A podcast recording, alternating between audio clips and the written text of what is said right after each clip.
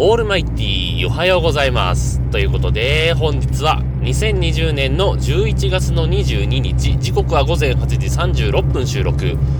シーサーブログをキーステーションに全国一曲ネットでお伝え中。第852回目のラジオをお伝えするのは毎度ながらのようでございますけども、えー、今朝車に乗り込んだら車の窓ガラスが早くも、凍ってましたけど、まあ、何日か前も一回凍ってたことあるんですけども、もうそんな時期なんだなという感じもしますけどね。えー、あ 今、あって言っちゃった。今日11月22日なんですね。お誕生日おめでとうございますということだけ伝えておきたいと思います。急になんだよって話ですけどね。はい。というわけで、えー、あのね、こないだ、あのー、職場にね、えー、生命保険のまあ、うちの会社と、えー、お付き合いのある生命保険会社が、まあ、女性2人で来社されたんですよ。で、あの、総務の方いらっしゃいますか？とか言って来たんだけど、まあ、あいにくその日が休みでね。じゃあ、社長はいらっしゃいますか？って聞かれたんだけど、社長はもうあいにく出かけててね。で、まあ、しょうがないですね、なんつって、またアポ取ってきてください、なんて話をして。で、帰るかと思いきや、あの、よかったらって言われて、何ですか？って聞いたら、あのー、好きなカップヌードルの味を教えてくださいっていうアンケート聞かれましてね、これ全国でやってんのか、そこの視点だけでやってんのかよくわかんないんですけど、あのー、この中にあるカップヌードル、まあ、定番の味っていうんですか、えー、6種類の中から、えーと、好きな味を教えてくださいというアンケートの紙を持ってきましてね。で、まあ普通のカップヌードルから始まり、シーフード、えー、あとカレー、チリトマト、えー、あとトムヤムクンと確かもう一つ塩かなんかだと思うんですけど、まあその6種類の中から好きなカップヌードルを選んでくださいっていうアンケートを取っています。っていう。なぜ生命保険会社でカップヌードルのアンケート取ってんだよって話なんですけどね。特に日清とその生命保険会社が関連があるかって言われたら多分ないと思う。ですよ。おそらくね。ないし、例えばなんかね、日清だったらオリンピック関係で繋がりあるのかなと思ったけど、多分その生命保険会社オリンピックスポンサーですらないと思うんで、多分全く関係ないんですよ。本当にあの、単純に聞きたかったのか、なんか裏の意図があるのかって感じなんですけど、まあ、あの、まあ、このね、6種類の中からお一つ選んでいただけたら、あの、お好きな、ね、お好きだと答えたものを一つ次回お持ちしますね、とか言われて、ああ、そうですか、つって。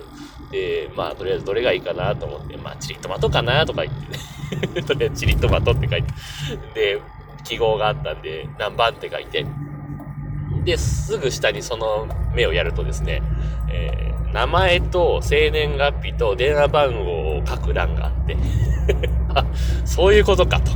はめられたなと思ったんだけど、まあでも、行ったって、うちに訪ねてきてるわけじゃなくって、えー、職場に訪ねてきてるんで、まあ、自分になんか振られるってことは、まあ、めったないだろうと思って、とりあえず自分の名前と生年月日と、えー、っと、まあ、電話番号も普通に携帯の番号書いて、で、さらに その下に目をやると、ちょっと離れたとこにさ、あるんだよ。また別のアンケートが。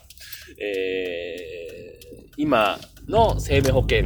何年かけてますかとか、どこにかけてますかとかですね。なんかそんなアンケートが3項目ぐらいかな。すごい簡単なやつですけど、まあそんなのがあって、なるほどと。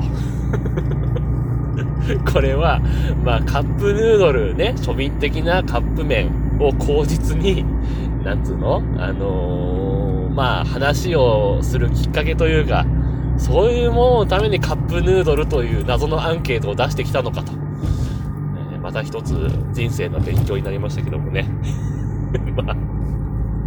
言ったってカップヌードル1個100何十円、2、30円じゃないですか。まあちょっと今値上がりしてるかな。で、税金かかると100、まあ高くても150円ぐらいですよ。で、まあ、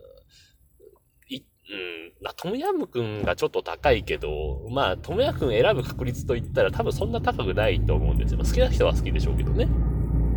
まあ、それだけのためにね、個人情報と引き換えにカップヌードル1個はちょっとなっていう まあね、訪問っていう足もあるから、うん、それを勘案すると、まあ、妥当なとこなのかもしれませんけども、どうなんだろうなっていう まあ、とりあえずさっきも言いましたけども、まあ、職場を噛んでるんで、あの、直接自分に何かあるってことは、まあ、めったないと思うんですけどね、えー、次回から気をつけたいと思いますというわけで、えー、今日もハッシュタグ付きツイートをいただいてますんで、ご紹介したいと思います。というわけで、これもね、遅くなってしまいました。11月の2、えっ、ー、と、12日にいただいてました。申し訳ございません。なんかね、ソーシャルドッグってアプリを使って取得してるって話を前したと思うんですけど、なんかね、ここ数日、数日か1週間ぐらいですかね、なんかね、うまくツイートが拾えてなくてですね、あの、ツイッターで、えー、検索し直して見つけた感じなんで、大変申し訳ございません、ね。10日ぐらい過ぎちゃいましたけどもね。えー、ゆいまるさんから頂いております。ありがとうございます。これはですね、前、前回かな？